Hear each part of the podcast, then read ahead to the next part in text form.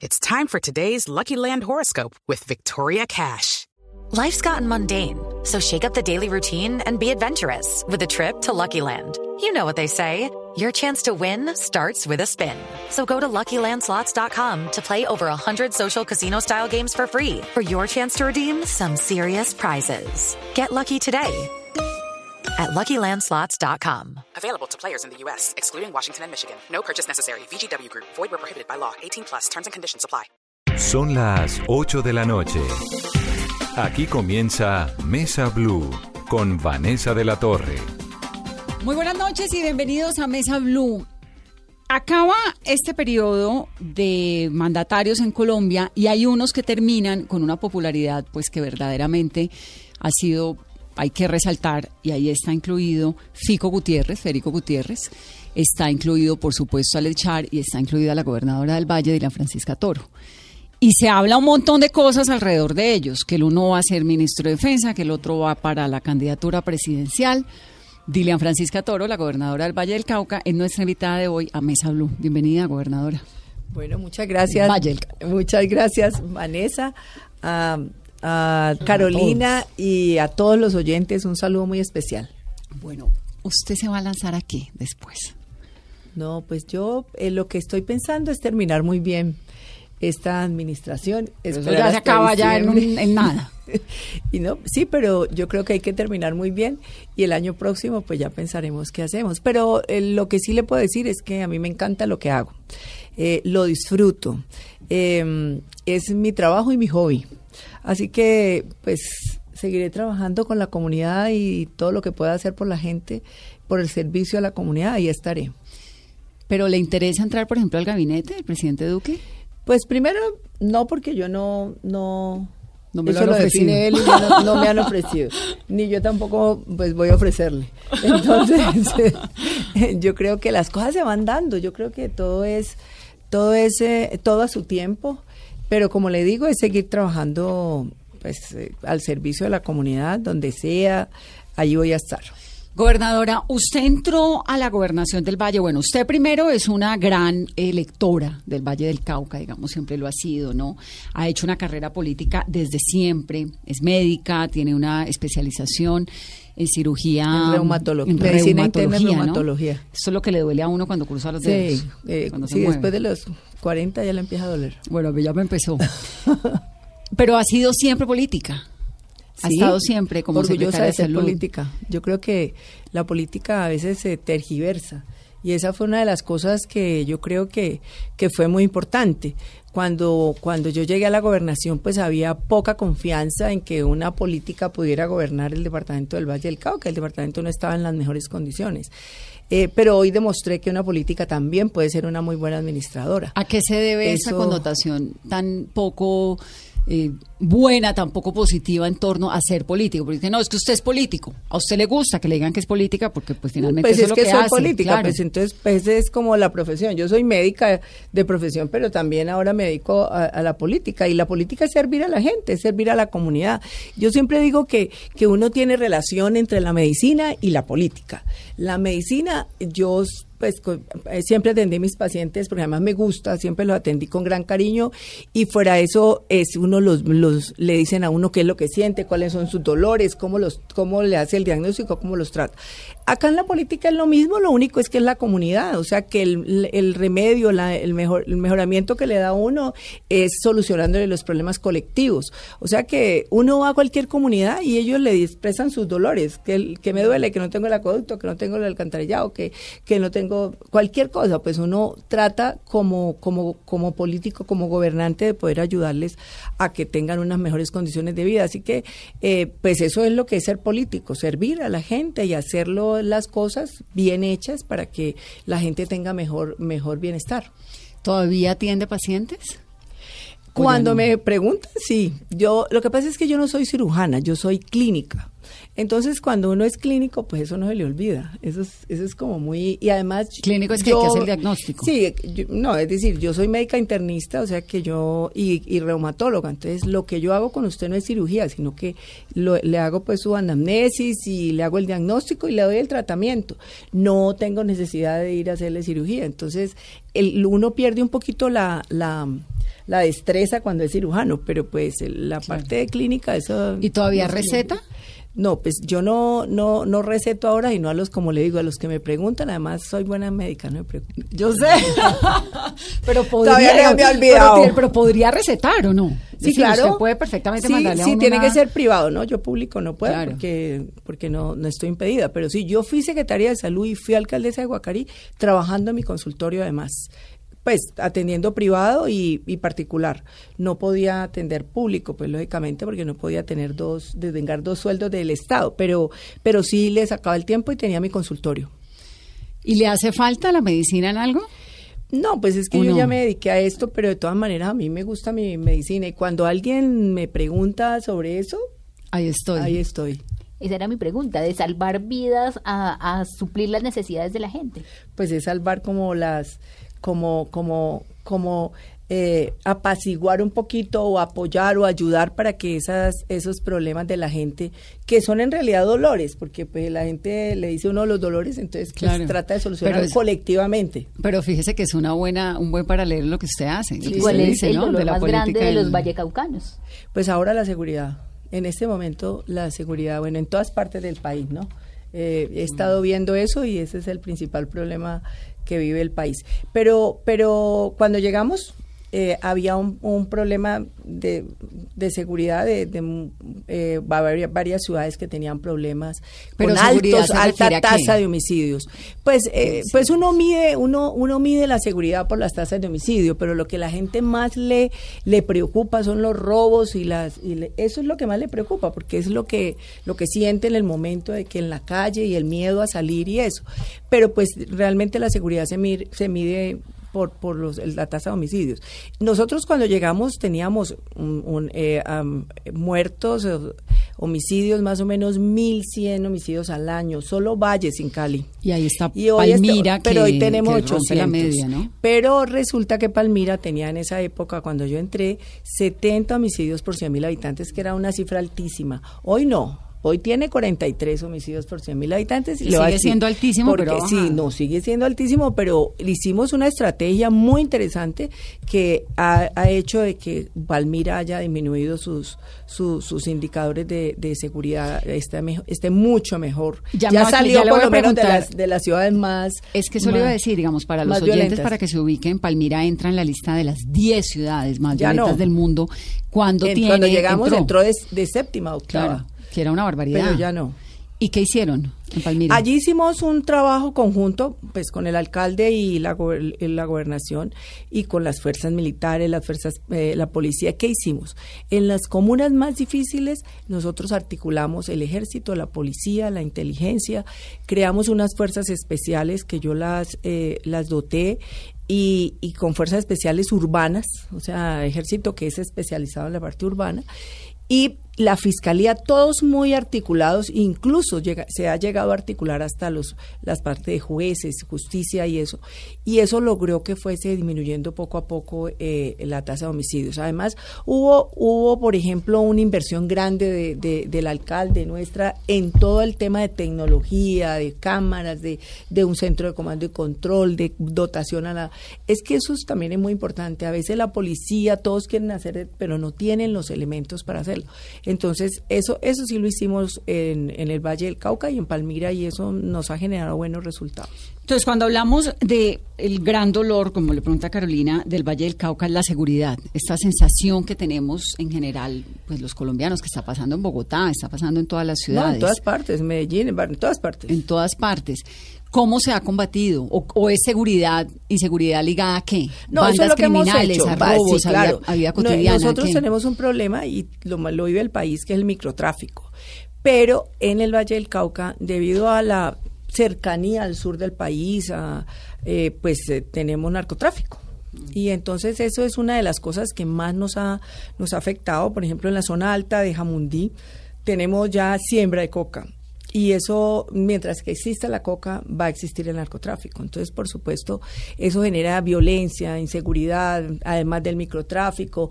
Y, mm, y pasamos desde, desde el Cauca por Jamundí, la parte alta, y llega hasta el Naya, Buenaventura, que es donde más quieren llegar todos con Claro, su que es el cargamento. corredor de salida. Entonces, por supuesto, eso, eso ha generado un- una sensación de que pues hay, hay problemas y, tenemos que reconocerlos, pero estamos actuando. Tenemos una operación en, en, en Jamundí que se llama Atalanta y es un es en comando conjunto trabajando para poder lograr impedir el paso de, de, de coca hacia, hacia Buenaventura. Y realmente se ha logrado decomisar muchísimo y se ha logrado impedir eh, que pase muchísimo, pero pues lógicamente sigue todavía la problemática. Y como existe la coca ahí, entonces el problema es, es ese. Pero como le digo, venimos trabajando muy duro, eh, todos los estamentos, nosotros nos hemos articulado bastante, tengo que reconocerlo. Eh, en Tuluá hemos tenido problemas, en Buga, Buenaventura se disparó la, la en- No, más o menos en abril. aparte, ahorita no, lo- no, Buenaventura, fíjese que cuando yo llegué, pues eh, hubo una intervención, ¿se acuerda cuando las casas de pique hizo una intervención muy grande en Buenaventura? Y Buenaventura bajó el número de homicidios, eh, pues muchísimo. Bajó, llegó a, a- llegó a estar en 13 homicidios por 100 mil habitantes el primer año que estuvimos nosotros. Pero luego, eh, hace como en abril, se recrudeció más la, la violencia por bandas criminales que existen ahí. Y, pero nosotros hacemos cada mes un consejo de seguridad y hemos mejorado. Incluso hubo desplazamiento urbano, En pero ya, ya volvió, ya retornaron las familias y ya hay una sensación mejor de seguridad. Quiero ir por partes. El norte del valle. El norte del valle siempre ha sido como un lugar, pues obviamente con una producción agrícola riquísima y tiene unas carreteras maravillosas y una gente increíble, pero unos retos tremendos en, en materia de seguridad y en materia de microtráfico y de narcotráfico. ¿Cómo Sí. lo deja? Pues ahora por ahora está más concentrado en el en el en Jamundí. Eh, Más que el norte del valle. Y, se- y, y lo que pasa es que el, el- pues las ciudades de operación pues es Cali, es Tuluá, es Buga y, y- y Cartago, porque Cartago pues está cerca a, Pere- a Pereira. Pero, pero allá eh, hemos logrado contener la, la, la, la inseguridad y, y pienso que se está haciendo un muy buen trabajo. Pero como le digo, pues no hemos logrado eh, pues Reducirlo a que cero. no, que todo pues este, sea, sea maravilla, ¿no? Pues tiene uno que decir las, las cosas que se presentan. ¿Qué es lo que pasa en Tuluá? Porque Tuluá es como este lugar en el que siempre se repiten unas historias de violencia tan complicadas. Pues allí hubo también eh, un, un, un centro, un lugar alrededor de- del narcotráfico que se vivió en otros años y pues por supuesto por eso tiene problemas, pero eh, ahora está nuevamente ha vuelto a disminuir. Estuvo un tiempo bastante Muy- bastante fuerte, pero ya ahora ha ido disminuyendo precisamente por los controles. Es que lo más importante es que cuando uno uno primero previene, pero luego cuando se presentan las cosas, pues hay que estar ahí mismo allí y, solucionar el problema y tratar de que de que todo se articule para que pueda funcionar y que se disminuya la inseguridad, incluso la sensación de inseguridad de la gente, porque esa es la percepción, lo que la gente dice. Pero yo creo que ha venido hemos venido trabajando durísimo. Gobernador, usted nos cuenta que ya hay cultivos de coca en el Valle del Cauca, en Jamundí. ¿Estaría usted de acuerdo con que regresara eh, la fumigación con glifosato? Mire, eh, pues eso es una eso es una discusión bastante fuerte. Yo yo creería que si se hacen otras condiciones que no afecte la salud podría hacerse. Pero hemos estado yo he estado haciendo un estudio, pues yo soy médica y, y se hace en las condiciones en que se hace la, la, fumigación con glifosato, la hacen a, a muy, a muy bajos metros, a 10 metros, debería ser a 40 metros por lo menos para que no afecte la salud y fuera de eso la concentración debe ser menor para que no vaya a afectar la salud. Yo creo que si se hace así no tiene ningún problema y se puede hacer, pero hay que tener muy en cuenta eso porque la salud de la, de la comunidad también es muy importante, por supuesto, fundamental. Usted dice ahorita en una de las frases que mientras haya narcotráfico, pues el tema, o coca, el tema del narcotráfico es muy complicado y eso es un hecho. No, pues hay ¿Cuál es su- violencia, claro, hay- hay violencia ligada a la mafia que lamentablemente es la tragedia colombiana. nuestros pero ¿cuál es niños, nuestros jóvenes metiéndose, eh, teniendo, eh, pues siendo adictos a la droga. Mm. Eso es lo que más nos preocupa, ¿no? A uno lo que más lo preocupa es eso. Y hacemos muchos programas de, de prevención y de promoción para que no haya... Eh, los jóvenes pues eh, eviten el, el, uso de sustancias psicoactivas, lo estamos haciendo en los colegios, incluso estamos haciendo un programa que es bien bonito, que es que los muchachos de noveno y décimo, porque generalmente uno le dice a un muchacho, no, eso está mal, eso no se puede hacer, ellos no le creen porque uno es adulto lo ven a uno como su papá y, entonces lo que estamos es formando muchachos de noveno y décimo del colegio, formando en, en cómo prevenir el, el uso de, drogas psicoactivas, el embarazo en adolescentes, y ellos mismos son los que le hablan a sus pares, a su a claro, entra mucho más eh, digerible el mensaje. entonces entra mucho más, más fácil. En su opinión, esto, este debate que ha habido durante muchos años frente a la, a la coca, legalización, ¿cuál es? Digamos, ¿usted considera que Colombia debería en algún momento embarcarse en una ruta de Mire, para poder de que Colombia diga que se que se em, eso tiene que ser algo mundial, tiene que ser acuerdos mundiales, porque si nosotros nos aislamos del mundo y decimos si nosotros sí la vamos a, la vamos a apoyar que se legalice, pero los otros países no, eso es imposible. Tendría que ser un acuerdo de global, de global para poder hacerlo. Y realmente le quiero decir, eh, uno de lo que yo, yo a veces siento mucho de que ahora se esté dejando el microtráfico para los mismos colombianos. O sea, eh, usted ve que ahora hay más. Eh, claro, es, es que sí, Colombia pasó de ser solo, productora, y exportadora y ahora está es consumiendo. Y eso sí, eso es lo que le afecta a uno porque dice es los hijos de uno, los niños, los jóvenes. Entonces, eso es algo que, que, que, por eso usted, usted dice voy a legalizar la droga y la legalizamos solo nosotros y pues nos inundamos nosotros aquí, pero, pero realmente no, no sería lo, lo mejor para... Usted tiene un hijo, ¿no? Yo tengo un ¿De hijo. cuántos años? 18. Ah, adolescente, rico. Muy rico. usted entró a la gobernación Hasta ahora ha sido juiciosito. ¿Ah? Entró a la gobernación cuando él tenía 14, 15. Sí, tenía, eh, no, 14. 14 años. 14, sí. ¿Y cómo es eso de tener una mamá, pues poderosa, eh, trabajadora, con un muchacho creciendo en medio de un país con esa cantidad de retos? ¿Cómo, ¿A qué horas lo ve? Porque usted es una señora que se levanta a qué horas, ¿cuatro o cinco? Sí, porque yo a las cinco y media estoy en la oficina. Eh, pues por la, noche por la noche me, me, duermo muy tarde porque yo leo los, los WhatsApp en la noche, a las 11, 10 y media de la noche estoy leyendo hasta que termine leer WhatsApp, porque a mí me gusta todos los días leerlos, contestarlos. Pero, pero yo llego, no, yo estoy muy pendiente, muy pendiente de mi hijo, por teléfono, llego a la casa, qué está haciendo, dónde está. De verdad que yo soy muy pendiente de, de, mi, de mi niño. Siempre. Y tengo un esposo que que es, eh, también eh, es, me ayuda en eso, y eso es muy importante, es un buen papá.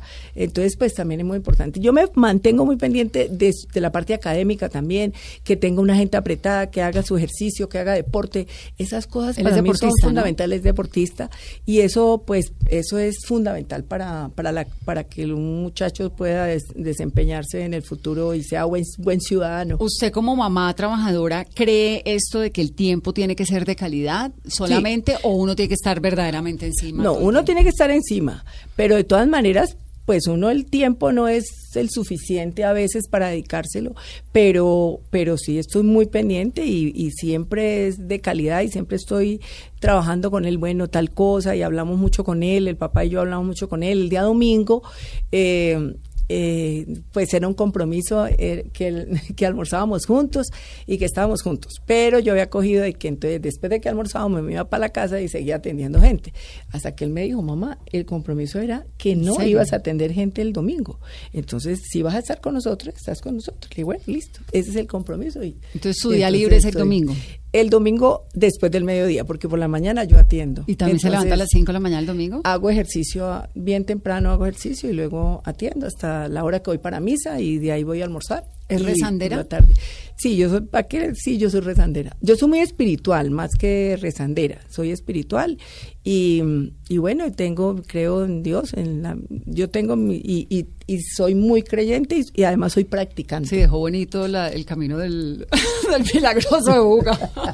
Lo estamos poniendo bonito. Pues es que yo soy re fan del milagroso de Buga. Ah, bueno, señor de los milagros. ¿A que se levanta realmente este cuento que hay en Cali, digamos, en Cali me parece que pasó algo bien interesante con su gobernación, y es que obviamente cuando usted llegó, pues Dilian Francisca venía al Senado, una política con una trayectoria tremenda, pero también con un montón de procesos encima, de investigaciones, que la Fiscalía, que la Procuraduría, que no sé qué.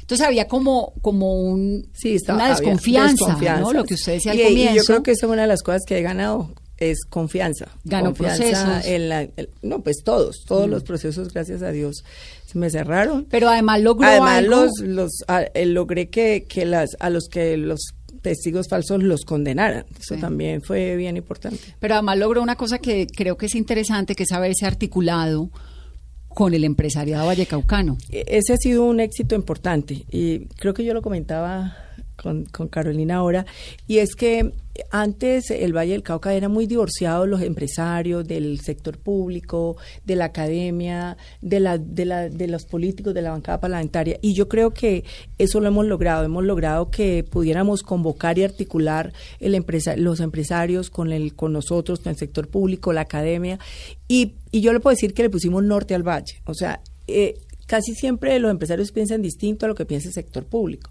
Tratamos ahora de que pudiéramos tener un norte. ¿Qué tanto se mete el empresariado vallecaucano en política? Ahora está metiéndose un poquito más con, lo- con así algunos candidatos acá, pero no mucho. Ellos eh, son, No muy, son como los muy empresarios. son No, no, no son, no son, no, no son mucho.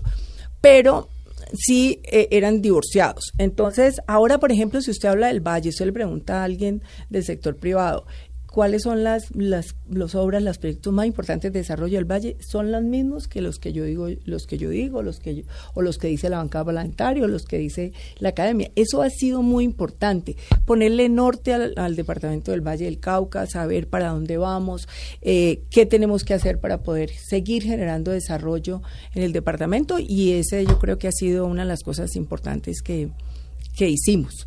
Eh, pues en, en- en- este proceso. Eh, ahora, por ejemplo, uno está peleando que por la vía, que el gobierno nacional, pues usted sabe cómo es el gobierno que es centralista, que no, a veces no, no, y, y, y ellos me acompañan, o sea, nunca los gremios iban a acompañar pues al gobernador, yo les, yo los invito, vamos, acompáñenme, claro.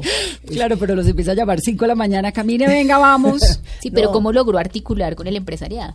No, empecé a hablar con la gente y a mostrar de que yo era una gran trabajadora, que yo quería ayudar a mi departamento, que yo amo mi trabajo y que, y que pues para mí es fundamental y para eso me habían elegido era eh, eh, poder mejorar el departamento. Y otra de las cosas importantes fue que yo arreglé la casa, yo eh, eh, eh, mejoré las, las condiciones económicas del departamento.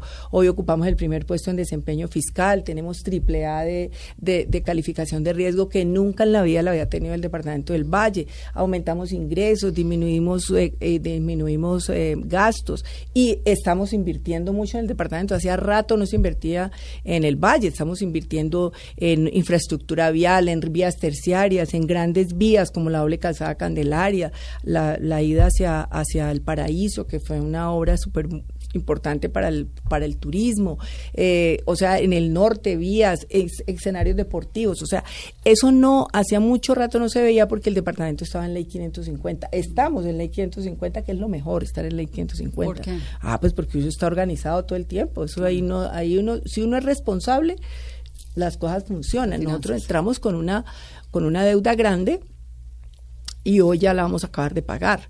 Y también hay algo importante y es que cuando yo entré, pues eh, había dificultades económicas, lógico, porque estaba con mucha deuda y, y tenía las finanzas, eh, tenía, estaba en 550. Y me fui para el Ministerio de Hacienda donde la doctora Ana Lucía Villa, que además es bien estricta.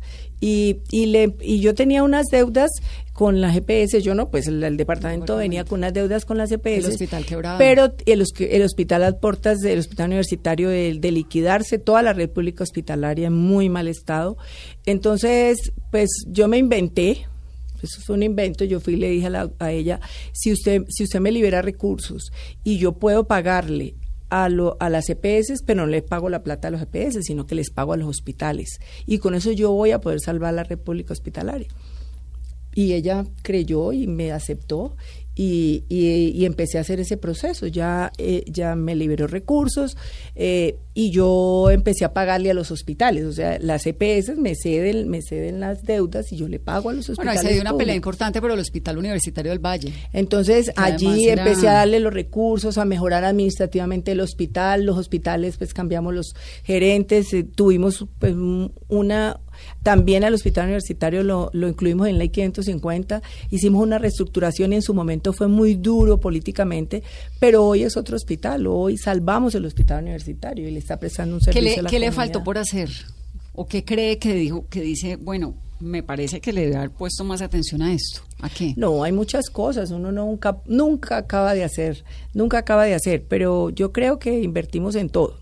Eh, en cultura, no, pues, o sea, lo que hemos hecho en cultura con las escuelas culturales, Ay, con la de salsa. con las con las escuelas deportivas, eh, que es poner a los muchachitos a que después de que salgan de colegio estén haciendo actividades culturales o deportivas, que los muchachos no se vayan a la esquina, sino que estén en eso. Que han dignificado además lo de la salsa en esa alianza que han hecho con Delirio, Hicimos- creo que con es Delirio hicimos, ahorita hicimos una, una cosa bien bonita con, con Delirio en escuelas de salsa con niños, para que no se pierda esa tradición de la Mm. y para salsa. dignificar la salsa, porque Claro. los vallecaucanos, pues durante muchos años, obviamente todos los vallecaucanos bailamos salsa, etcétera, lo tenemos en la sangre, pero realmente sí la salsa, el concepto de la escuela de salsa era una cosa como por allá, ¿no? Muy muy lejana y de cierta forma Pero no se pueden acabar porque lo si no se acaban los bailarines. ¿Usted iba a preguntarme algo? Sí, gobernadora, en materia se de baila salud. salsa. en materia de salud, creo que un tema Que enseñale a bailar salsa. eh, un tema importante y es una buena noticia que a partir de noviembre le van a pagar a los médicos residentes del hospital universitario.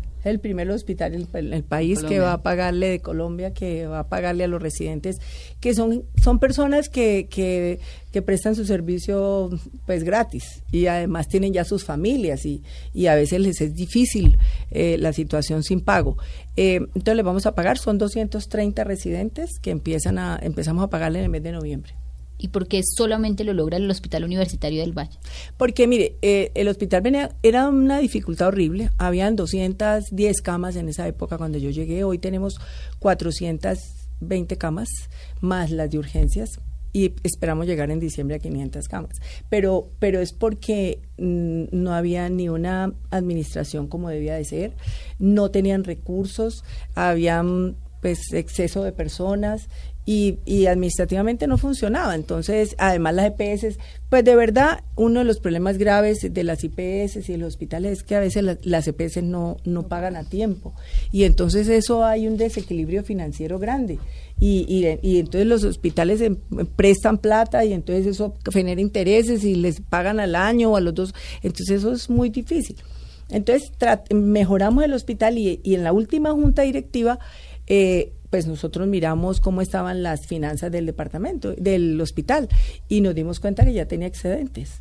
Entonces yo les dije, pues esos excedentes paguémosle a los residentes. No, de- no, no, ¿para qué guardamos plata? Pues más bien paguémosle al recurso humano. Y, y ahí se decidió en junta que... Que esa ha sí. sido una de las grandes batallas que se han dado los residentes en todo el país. Sí, claro. Para tener- toda la, para to- tener toda un la vida han, han- toda la han vida. peleado por eso. Gobernadora, ¿qué es lo que pasa? Buenaventura es un enigma muy grande porque Buenaventura pues es un lugar con una riqueza ecológica tremenda, con una riqueza cultural pues poderosísima, ¿no? Con toda esta música, con toda esta gastronomía, con ese puerto tan importante sobre el Pacífico, pero Buenaventura es un lugar que deja muchas inquietudes. ¿Qué es lo Sí. que pasa en Buenaventura? ¿Cuál es la lectura que usted le da a Buenaventura? Pues bueno, Buenaventura tiene una problemática, es que tiene, es un gran, como usted dice, un gran puerto. Eh, ¿A, a dónde va la plata del puerto? eh, llega una, unos recursos llegan para el puerto, para Buenaventura, pero otros pues se redistribuyen. ¿Se Pero, redistribuyen pero sí, pues el ¿Privados? resto del país. Es ¿O que el- el- nosotros, por ejemplo, generamos el 9.8% del Producto Interno Bruto del país. ¿A través del Pero a nosotros no nos devuelven el 9.8, nos devolverán tres y medio, cuatro. El resto es para ser solidarios con el resto del país. Entonces eso es lo mismo que se hace. Pero Buenaventura sí, sí es un, es un puerto con ciudad y realmente necesitamos una ciudad con puerto. Entonces, eh, por la problemática social que se vive Y, y eso es el caldo de cultivo también de, de, la, de, la, de la inseguridad y de la problemática de la violencia y eso. Entonces, eh, pues hay que, ahorita el gobierno desde, desde que hubo el plan pacífico se empezó a invertir en el acueducto de Buenaventura, es que Buenaventura no tiene ni, ni, ni agua eh, 24 horas. Ni energía. Entonces, eh, eh, no, energía sí. ¿Sí? Sí, lo que pasa es que en las zonas apartadas, pues no, las que son no interconectadas sí, pero, pero en, en Buenaventura sí hay energía. Lo que pasa es que no se ha hecho la segunda línea, que esa es muy importante porque, porque pues ahí hay, hay, mucha empresa y esa es, esa es la que le da la confianza al inversionista, a, la empresa, a, la, a los empresarios. Pero ya está, eh, ya se va a sacar la licitación de la, de la de la, de la regasificadora del Pacífico, que esa va a ser muy importante para, para Buenaventura y el Pacífico y el gasoducto, que eso sí ya, eso también lo trabajamos muchísimo con el sector privado y logramos que el ministerio eh, pudiera eh, eh, mirar hacia el Pacífico y ver que era muy necesaria esa regasificadora.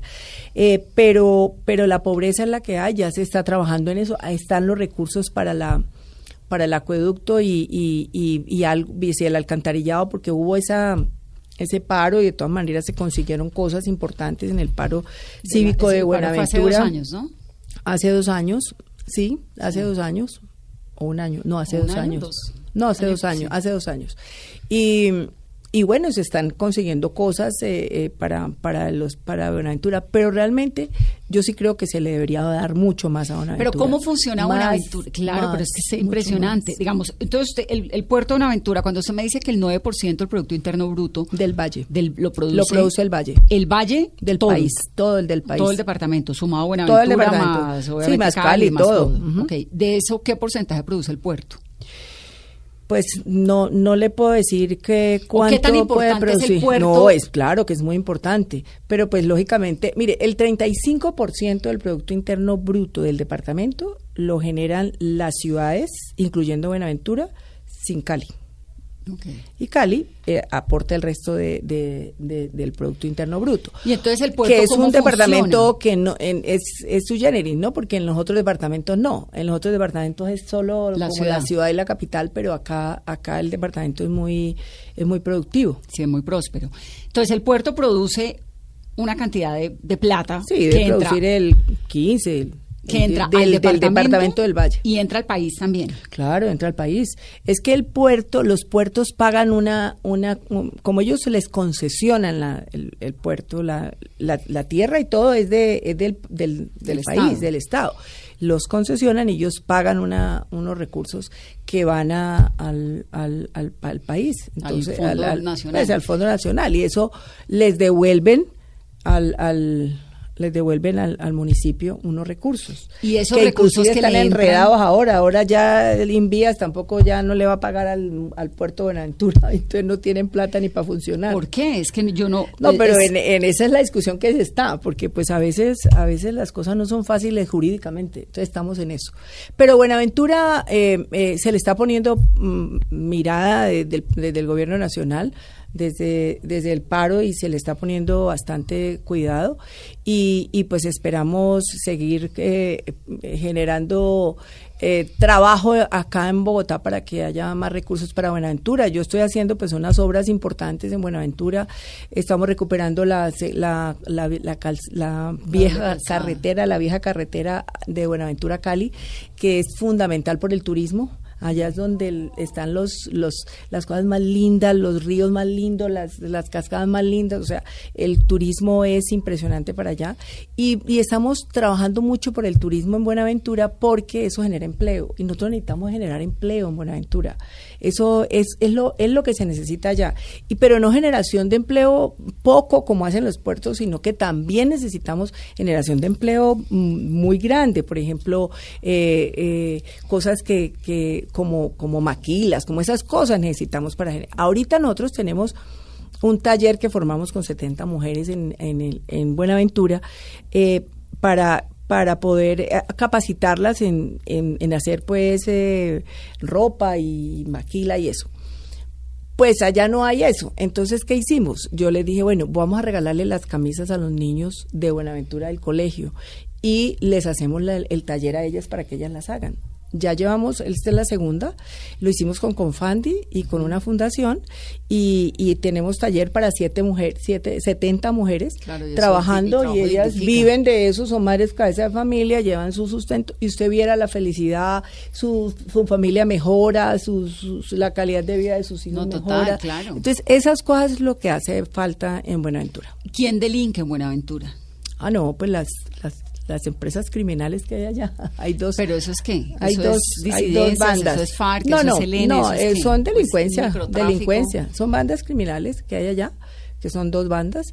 Y, y bueno, tenemos unos vecinos como el, como el Chocó y como, como el Chocó, por ejemplo, por el río San Juan, que está el ELN también. Entonces, a veces hay, hay enfrentamientos y pues eso hace que hayan desplazamientos hacia Buenaventura. El- el- la ciudad de más desplazamiento después de Cali es Buenaventura. Mm, Y Nariño también tienen ahí esa frontera. Sí, pero los de Nariño, los de la costa de Nariño y del, del Cauca vienen hacia, Hacia hacia, el valle, hacia Cali y hacia Buenaventura. Claro.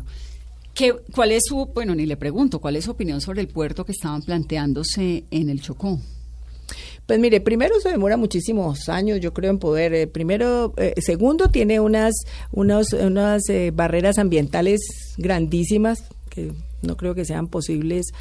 Y, ¿Usted y- tercero, lo más importante, en lugar de uno decir que no hagan otro puerto, eh, lo más importante es que se, se trabaje en este puerto, lo fortalezcamos el puerto de Buenaventura y podamos competir. Eso es lo, eso es lo que hay que por lo que hay que abogar. Pero usted cree y que el puerto de tenemos que profundizar el otro, canal del puerto. que terminan Ah, sí, nosotros vamos a competir. Mire, Latinoamérica tiene puertos y tenemos que competir con los puertos de Latinoamérica. Ahorita tenemos que competir con Guayaquil, que profundizó su, su canal, y Buenaventura todavía no. Entonces estamos, estamos es luchando para que se profundice el canal de Buenaventura y podamos estar a tono con el resto de puertos y que eso pues, pues le genere más competitividad al valle y al país. Vamos a hacer una pausa en esta conversación. Estamos hablando con Dilian Francisca Toro, que es la gobernadora del Valle del Cauca. Volvemos en breve.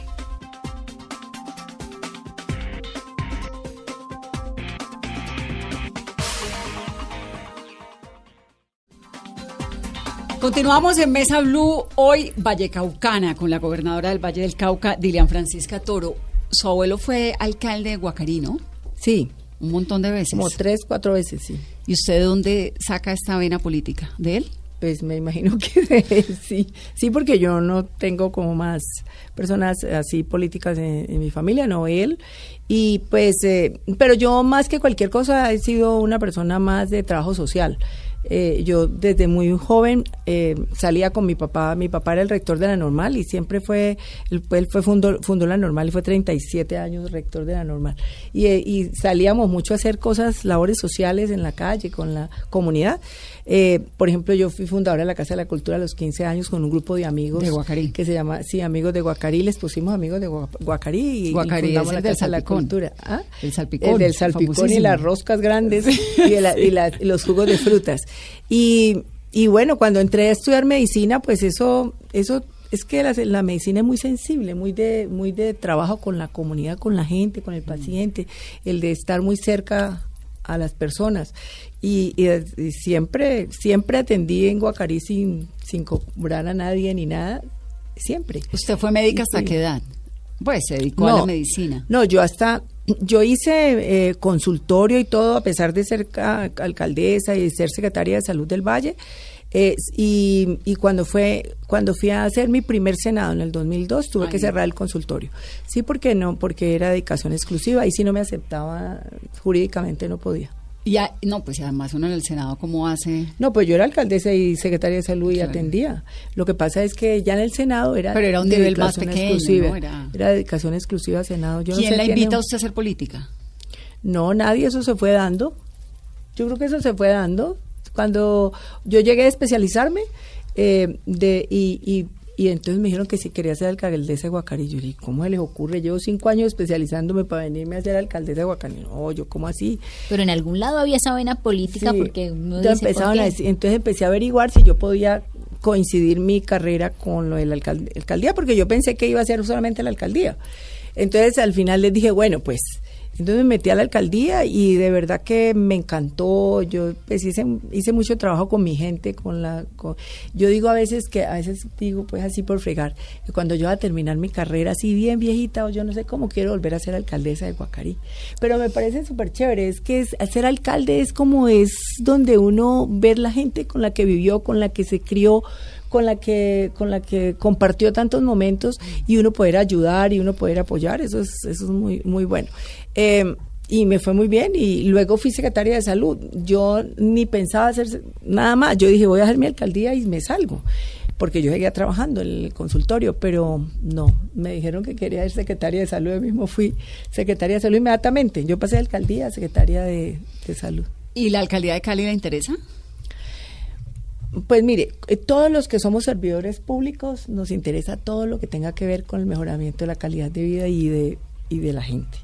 Entonces, pues, eh, eh, a mí me gusta trabajar con la gente, no, no Ah, todavía no ¿sí lo he pensado. interesa? No, no lo he pensado porque, pues, ape- imagine, apenas están eligiendo el de ahora, que voy a pensar en el otro, pero, pero a la hora de interés, claro. ¿Le interesa más la presidencia de. Colombia de pronto, No, pues, gobernador? todo lo que sea para servir a la gente. O sea, no lo descarta. no, eso sí, eso sí, eso sí, mijita, falta tiempo. ¿Y cómo le va con el alcalde Morris Armitage? No, pues ahora estamos bien. Muy-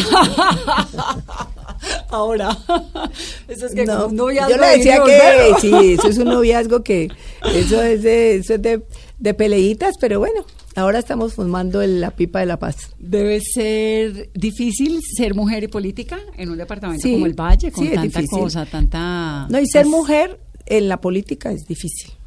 Es, es, pues, no es lo mismo que los hombres, tiene más, en todo, en todo, tanto en la parte fisiológica, en la parte eh, mm, ética, porque los hom- porque uno, por ejemplo, como mujer, pues un hombre sale a tomar trago político con los amigos y eso, pero uno, imagínese una mujer, no. ¿Usted no se tomó un trago? No, sí? yo no me tomo ni un trago. ¿Nunca? Nunca, yo no tomo trago. ¿Ni cuando joven? No, ni cuando joven. ¿Por Yo qué? No he sido, no he sido tomar, no, porque no me gusta. De vez en cuando me tomo un vinito blanco, pero ¿Y un en aguardiente una comida, tampoco? no. Yo no tomo. Claro que sí digo que Con tomen aguardiente me caía, no blanco y ron marqués, pero, Pero tomar vino blanco, responsablemente. no, Responsa- no, acaba de perder un montón de votos. ¿Cómo No, no, se va a tomar ni un vino, gobernador? La gente sabe. Mire, yo siempre, en lo que hace que yo hago política, eh, pues la- la- las concentraciones, por ejemplo, la gente usaba de que había que darle trago a la gente. Y yo decía, yo no, yo doy comida, pero no doy trago. Y nunca di trago. Y usted a mí no ve la gente, ni ninguna de la gente, ofreciéndome trago. Claro, por eso porque usted saben que empieza no a llamar a las 5 de la mañana y hasta las 11 de la noche. O sea, es el que trabaja con usted. Le toca entrar en el mismo régimen. Yo tengo un asesor que estábamos en la Feria de Cali.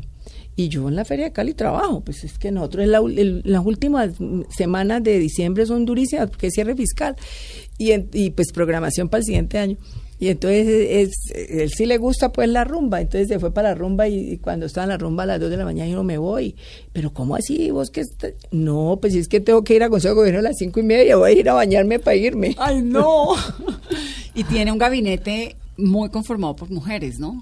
Sí, yo tengo más o menos 58% de mujeres. Sí. Eh, no quiere decir que no, no me gusten los hombres, no, me encantan y hay hombres también trabajan muy bien, pero, pero trabajo muy bien con mujeres. Eh, yo pienso que la mujer no, no porque seamos mejores, no, los hombres tienen otras cualidades, pero nosotros somos más responsables, más comprometidas, como más, hacemos las cosas más como con, como con amor, como con ganas.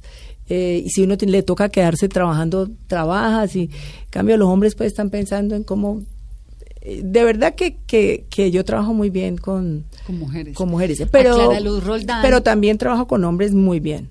A Clara Luz Roldán, que es candidata a la gobernación del Valle, que tiene su apoyo. ¿Cómo la No, conoció? yo no la apoyo, ¿No la no apoyo a nadie. Bueno, pues no puede porque Yo no puedo en- apoyar porque estoy en, can- eh, eh, soy gobernadora. Sí, pero pues digamos es cercana a usted. ¿Cómo la Ah, conoció sí, a es ella? amiga. Es amiga. Pues hace muchos años, ¿no? Nosotros, yo la conozco hace muchos años. eh, eh, siempre hemos eh, ¿La conoció en compartido dónde? las mismas cosas, como decir, ella es una mujer ejecutiva, una mujer trabajadora, eh, luchadora y, y pues cuando uno ve ese tipo de mujeres, pues casi, pues uno lógicamente se identifica. Nosotros nos hemos identificado mucho en eso. Y la conozco hace muchos años, sí, claro, y ha compartido conmigo las buenas y las malas. Son amigas, amigas. Somos amigas, sí. Pero como soy amiga de, de, los otros candidatos, pues por supuesto, pero pues hay una relación especial muy buena. De, con ella. Y de los candidatos a la alcaldía, ¿qué tan cierto es que Jorge Iván Ospina es más cercano a usted que los demás? No, no. Eh, lo que pasa es que, pues es que yo no puedo tomar partido, porque pues yo estoy en la gobernación, no puedo tomar partido pues lógicamente el partido al cual yo pertenezco, pues sí, toma partido y tomó partido por Jorge Iván. Mm. Eh, eh, yo lo que creo es que él hizo una buena administración, una buena alcaldía cuando estuvo como alcalde. Eh, y, y, pues eh, las otras personas todavía no han no, probado, no, han probado, pero él lo hizo bien, tengo que decirlo, lo hizo bien. Y Roberto también es amigo mío y, y lo conozco, es excelente persona. Lo mismo Alejandro, Alejandro, ahora que estuve yo en la gobernación y él estaba director de Propacífico y eh, eh, trabajamos súper bien, muy coordinados y muy articulados. Nunca tuvimos ningún problema, antes al contrario, nos ayudamos, él me ayudaba, yo le ayudaba, era como una una, algo muy bueno, un trabajo muy bueno que hicimos, pero pues hay que esperar que definen los caleños. Usted fue bastante... Yo ni voto en Cali, yo voto en Guacarí. Guacarí. Claro. Bueno, pero por la gobernación sí vota. ah, sí, claro. Gobernadora, ¿y cómo ha visto el primer año de gobierno del presidente Duque? Pues es que empezar es difícil, ¿no?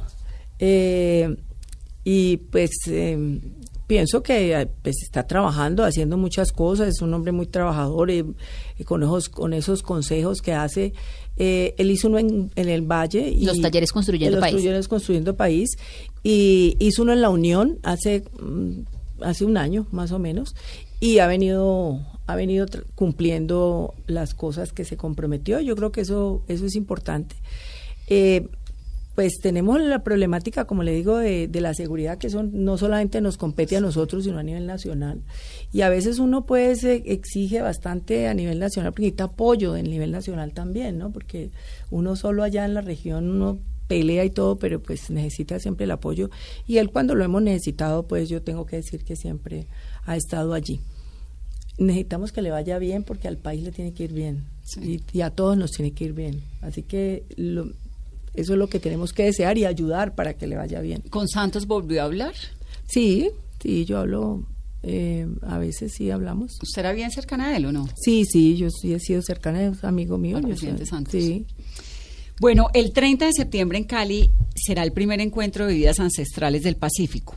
Va a haber especialistas de mezcales de México, de pisco de Perú, ecuatorianos, biche, y están trabajando allí para declarar el biche patrimonio y lograr la denominación de origen. Sí, que eso me parece maravilloso. No, eso es una cosa tremenda, que, es lo que tiene el sombrero volteado de Tuchín en Córdoba. Que También el sombrero del Pacífico, ¿no? ¿Usted no lo conoce? ¿Cuál?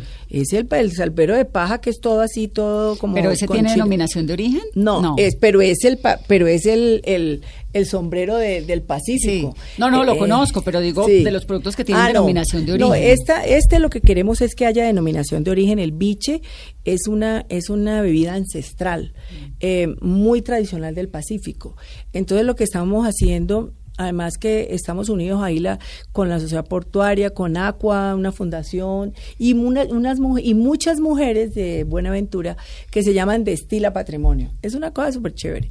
Y ellas están muy organizadas y muy concientizadas. Es que esa gente que, produce biche y arrechón y claro, son hiper organizados. muy, muy organizados. Entonces lo que estamos buscando es, primero vamos a pasar una ordenanza ya creamos el comité de patrimonio y, ya le mandamos a nivel nacional para que la ministra, que es de Buenaventura, nos ayude a que eso sea patrimonio. Eh, y lo que estamos haciendo es que la asamblea, como la producción depende el monopolio de, del alcohol, depende del departamento, para hacerles exención de, impuestos siempre y cuando tenga denominación de origen. Y esa denominación de origen la estamos, ya trajimos los de mezcal a Buenaventura, yo fui con ellos. ¿A y hablar con pues hablar con la gente, claro, a, contarles cómo era, y están felices, ellos dicen que eso es súper ganador si hacemos eso. Entonces vamos a hacer ese encuentro como una cata. Eh, ¿Y eso va a ser en dónde? ¿En Cali? Va a ser en Cali el 29 y el 30 eh, y la idea es que vengan de los de Perú, Ecuador, pisco, pues, y Ecuador, y con su, con su bebida tradicional y la y mezcal. porque vamos a hacer como un encuentro y, y, y poder lograr pues que el biche poco a poco vaya siendo Pero ya- eso sí sería maravilloso. no, eso es una belleza porque es generación de empleo para toda esa gente. Y reconocimiento, Es claro, y reconocimiento a su tradición, a su a su bebida ancestral. Y lo otro que Eh, creo que en- yo me metí de cabeza en esa, en esa pelea es el petróleo, para que termine siendo patrimonio inmaterial de la humanidad, de la Sí, UNESCO. sí, Petronio es una cosa espectacular. Sí, muy, muy, muy importante y muy, muy bueno. Entonces, eh, pues el Valle lo más importante es que ha crecido, hemos bajado la pobreza multidimensional, también es muy importante. Claro, esos, son los indicadores que uno tiene que, Que trabajar mostrar, de acuerdo. y tiene que mostrar. Y, y hemos hecho un proceso grande, por ejemplo, de emprendimiento, de inversión extranjera hacia el Valle con Invest Pacific. Hemos trabajado de la mano para traer inversionistas. Han llegado 53 empresas al Valle en estos tres años y medio y no se han ubicado solamente en Cali, ni en Palmira, ni en Jumbo, sino en el resto del departamento. Usted ve, por ejemplo, una empresa holandesa que siembra flores en el Cañón de Garrapatas, que fue un lugar que De tuvo violencia. muchísimos pro- problemas de, de conflicto y hoy están allí una canadiense o sea eh, están en Trujillo pueblos muy muy pequeños pero Trujillo que, el aguacate. Hass Camposolo peruano ya está en, en, en el Valle del Cauca y nosotros somos el segundo ya productor de aguacate Hass del país. O sea eh, ha sido un, un proceso de, de inversión extranjera que hemos venido promocionando el Valle y nos ha dado buenos resultados. Hemos trabajado en emprendimiento. Mucho- estaba contando a Carolina todas las cosas que vivimos. Le digo yo que a veces cuando uno va y le, y le ayuda a una persona muy chiquita, aunque sea un, algo muy pequeño como darle un emprendimiento, apoyarlo, a generar su propio ingreso, eh, uno dice valió la pena estar aquí, por lo menos en eso de verdad valió la pena.